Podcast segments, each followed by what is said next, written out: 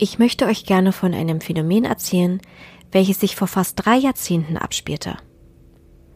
Am 7. August 1994 geschah etwas Außergewöhnliches in Oakville, Washington. Es fing an diesem Tag an zu regnen.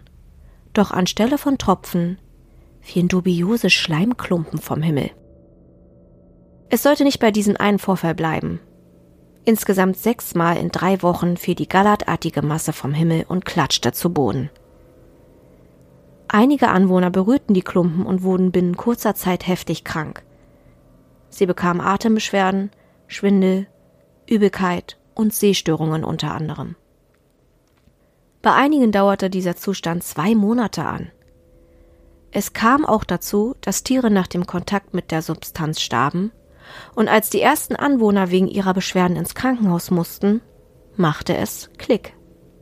Man sammelte prompt ein paar Proben von dem Gelee und schickte sie in ein Labor. Dort wurde festgestellt, dass die Klumpen weiße Blutkörperchen enthielten. Weitere Untersuchungen im Washington State Department of Health ergaben, dass nebst dem auch noch zwei Bakterienarten darin angesiedelt waren. Eine davon soll sich auch im menschlichen Verdauungssystem befinden. Ein Mikrobiologe schaute auch einmal darüber und stellte fest, dass es sich bei den Klumpen einst um Lebewesen gehandelt haben musste. Man stellte nach den Erkenntnissen mehrere Mutmaßungen auf. Zum einen glaubte man, dass es sich bei dem Zeug um Abfälle aus einem Flieger handeln könnte. Diese Theorie erklärt aber nicht, wieso die Leute so schrecklich krank nach einer simplen Berührung wurden, beziehungsweise wieso sich so hochgefährliche Organismen darin befanden. Zudem muss Flugmüll gekennzeichnet sein. Eine andere Theorie? Seebomben, die dafür sorgten, dass ein Quallenschwarm in die Atmosphäre geschleudert wurde. Vielleicht war diese Art hochgiftig und ließ diese Grippezustände hervorrufen. Das würde für die Feststellung des Mikrobiologen sprechen, denn Quallen sind ja Lebewesen. Die Bewohner glaubten jedoch nicht so wirklich daran.